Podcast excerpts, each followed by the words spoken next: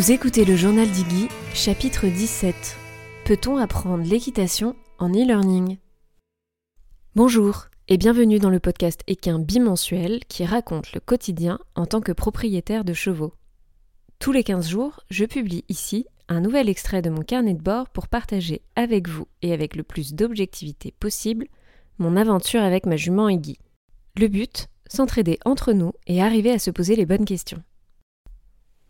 Dans ce chapitre, il sera question de l'ensemble des cours en ligne, plateformes et formations que l'on peut trouver sur Internet. Peuvent-elles vraiment se substituer à un encadrement réel? J'avais très envie de faire ce chapitre depuis déjà quelques temps. Il est le fruit de plusieurs discussions, mais aussi de mon expérience personnelle.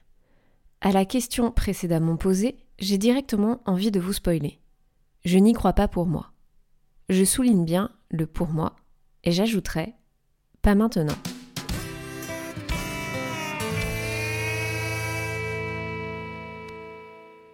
Cette question ne peut donc pas forcément être répondue par oui ou par non, car elle dépend de beaucoup de facteurs différents. Il y a celles et ceux qui seront méga à l'aise dans le fait d'apprendre puis de reproduire seuls, parce que ce mode d'apprentissage très autodidacte leur convient. Et celles et ceux qui seront perdus parce que justement, apprendre sans personne à ses côtés ce n'est pas si évident. En intro, je vous avouais que je n'y croyais pas pour moi. Eh bien pourtant, deuxième spoiler, je suis une grande consommatrice de ces plateformes. Et je les adore pour plein de raisons différentes. C'est pourquoi je tenais à faire cet épisode. Ces deux dernières années, j'ai eu l'occasion d'en tester plusieurs. Que ce soit des plateformes vidéo d'un cavalier pro qui vous donne sa méthode, ou des plateformes façon masterclass avec différents intervenants ou des programmes autour du cheval de la part de différents professionnels. Finalement, plus que l'équitation, c'est aussi l'ensemble du quotidien du cheval qui peut s'apprendre grâce à l'e-learning. Et vu la profusion d'offres qui émergent ces derniers temps, il y en a pour tout le monde, tous les goûts et toutes les familles. Bref, là j'enfonce un peu des portes. Je vous délivre donc mon dernier spoiler de cette intro.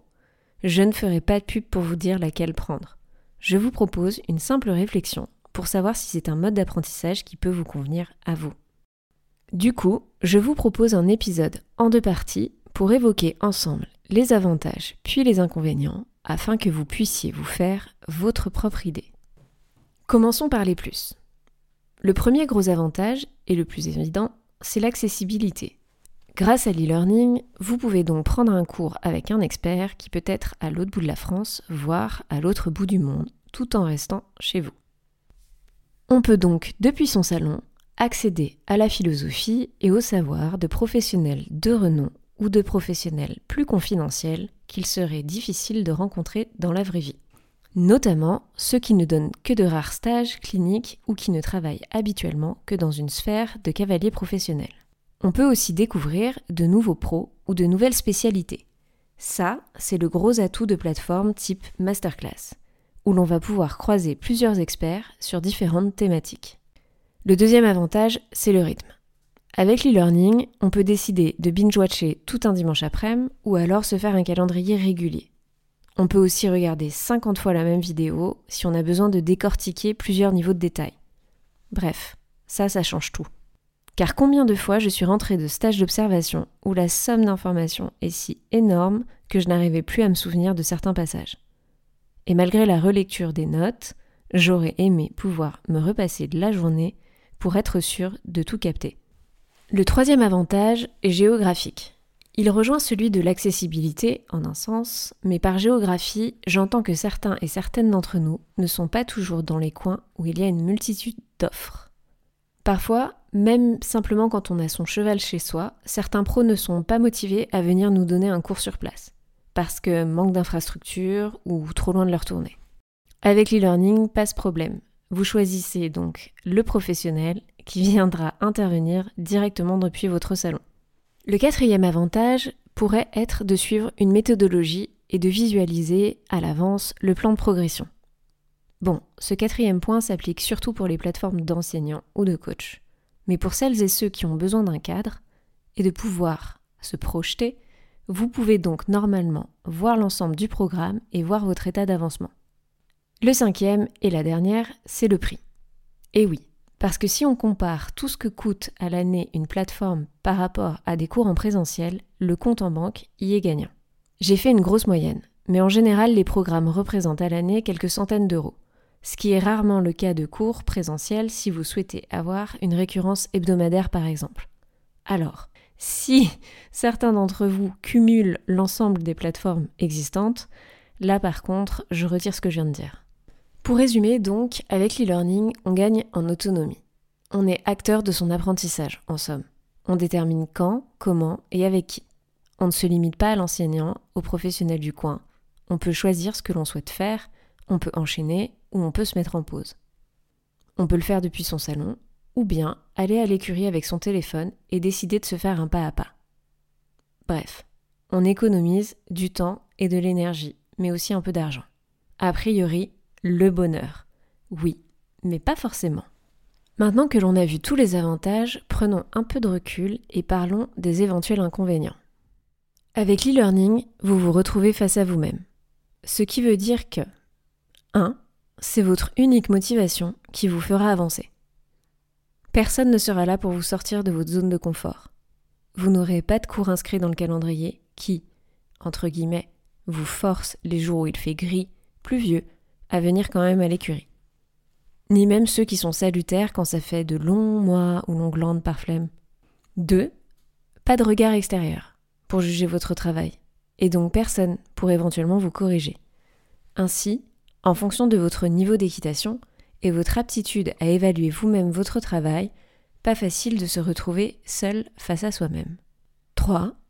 Si vous ou votre cheval est un cas un peu particulier, ou que vous êtes confronté à une situation peu habituelle ou à une problématique de comportement, etc., le cours ou la formation ne prendra pas forcément en compte votre parcours, d'où vous venez, votre niveau actuel. Il ne prendra pas en compte non plus la gestion émotionnelle, la vôtre et celle de votre cheval. 4.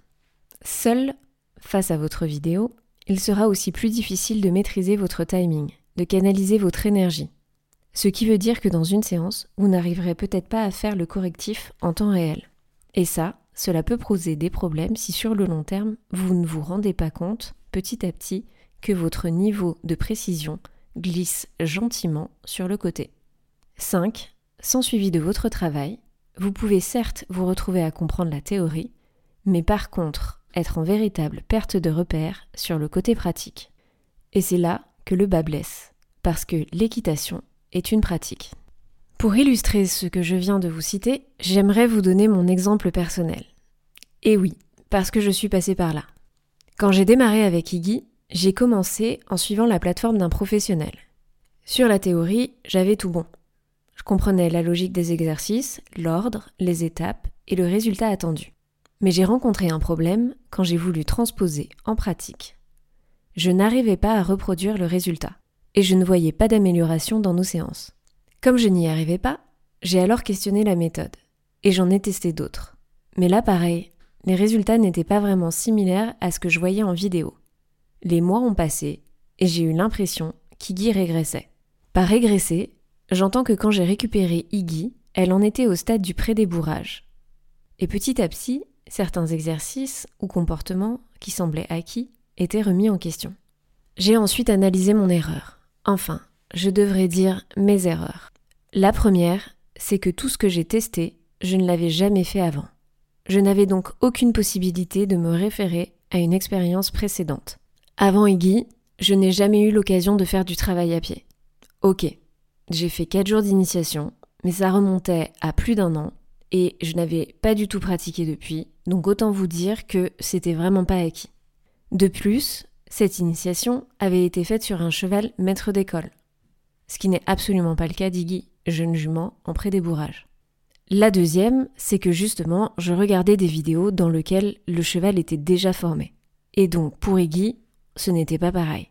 Le résultat ne pouvait pas forcément être le même. La troisième, c'est que je me posais trop de questions. Pas à l'aise, car ne sachant pas vraiment si je faisais bien ou pas. Aucun de mes gestes n'était fait avec assurance, donc aucun n'était clair. La quatrième, c'est que personne n'était là pour me corriger à l'instant T. Et du coup, moi je frustrais de passer des heures à analyser sur mes vidéos, là où je faisais des erreurs plutôt que de passer des heures à faire comme il faut faire. Du coup, je repartais toujours de plus loin pour récupérer justement ces erreurs. Globalement, j'avais sous-estimé mon nouveau job de propriétaire, qui plus est d'une jument non débourrée. Tout le travail que j'essayais d'effectuer n'avait a priori rien à voir avec ma pratique et mon expérience actuelle de l'équitation. J'ai compris qu'il était donc bien urgent que je me forme avec les bons outils, c'est-à-dire ceux qui correspondent à mon mode d'apprentissage. J'ai longtemps cru que j'avais un mode d'apprentissage visuel, parce qu'au quotidien, c'est ce qui est le plus efficace quand on veut m'expliquer rapidement quelque chose et solliciter mon avis. J'ai toujours préféré les diagrammes, les tableaux, les moodboards, bref, tout ce qui ne correspond pas à des longues pages de description par exemple. Pour autant, ça ne marchait pas avec le poney. Regarder une vidéo ne suffisait pas à ce que je sache quoi faire. La réalité, c'est que si je souhaite apprendre et retenir, le seul mode d'apprentissage efficace qui me convienne est plutôt kinesthésique. Cela veut dire que j'ai besoin de me mettre en mouvement, d'apprendre en faisant et à force d'expérience. Ceci est mon mode à moi. Mais une fois que je l'ai compris, j'ai su ce qu'il me restait à faire. Prendre des cours en présentiel jusqu'à ce que j'ai suffisamment répété et acquis pour créer du confort, du progrès et de la routine. Le plus important, c'était que mon corps apprenne à faire sans que ça passe par ma tête. Peut-être que ce n'est pas le vôtre. L'important c'est donc de se connaître. De ces premiers mois seuls, face aux plateformes d'e-learning, j'ai néanmoins retiré quelques enseignements et conseils si vous pensez que cette forme de leçon est faite pour vous. Mon premier conseil sera donc de vous filmer. Si vous travaillez seul, il est donc important de pouvoir évaluer votre travail et de comparer votre résultat avec celui escompté. Mais il est aussi important de visualiser votre progression. Plus vous vous filmerez, plus vous pourrez revenir en arrière sur vos premières séances et évaluer votre progrès. Pour cette partie, avoir un pivot c'est l'idéal bien sûr. Ce petit pote vous permettra de ne pas vous stresser, à savoir si vous êtes encore dans l'angle de vue de la caméra, mais honnêtement, ne serait-ce que votre téléphone placé correctement sur le pare-bot, un chandelier ou le montoir, c'est déjà extra. Deuxième conseil, entraînez-vous parfois seul. Quand je dis seul, c'est sans le cheval. Prenons l'exemple du clicker training. Apprendre à cliquer au bon rythme et avec la bonne rapidité peut se faire sans le cheval. Il suffit de mettre une vidéo d'un footballeur qui dribble et d'essayer de cliquer à chaque fois qu'il touche le ballon, et c'est parti. C'est pareil pour plusieurs outils ou exercices, comme apprendre à manier son stick, laisser couler sa longe, vérifier la posture de son corps lors d'une action devant sa glace, ou encore apprendre à se mettre en équilibre sur sa selle. Troisième conseil, panacher e-learning avec des stages ou des cours en visio. Parce qu'en fait, c'est plutôt sain de demander un regard extérieur sur son travail. Et l'un n'empêche pas l'autre. Quatrième conseil, ne pas s'obstiner à régler un problème récurrent seul parce que vous pensez avoir la bonne vidéo pour vous aider à le faire. À un moment, si ça ne marche pas, c'est qu'il faut creuser plus loin et faire appel à un vrai pro, enfin, un pro physique, qui vient vous voir et qui va pouvoir tenir compte du contexte et de l'environnement pour vous aider à régler votre problème.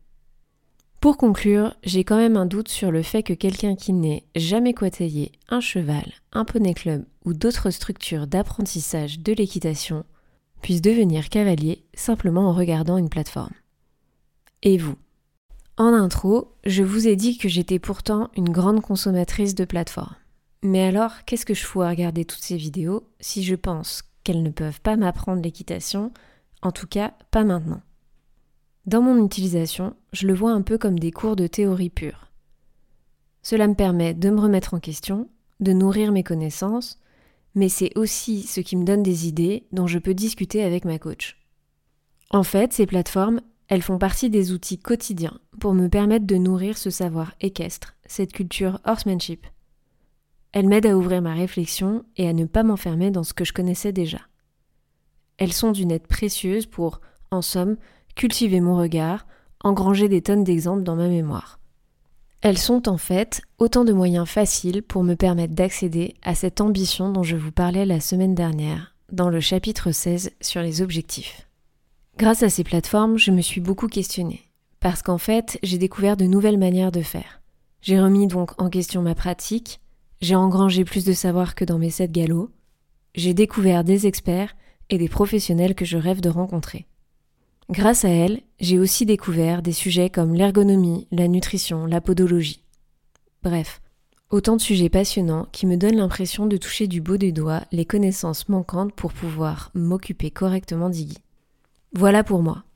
Et vous alors Comment apprenez-vous?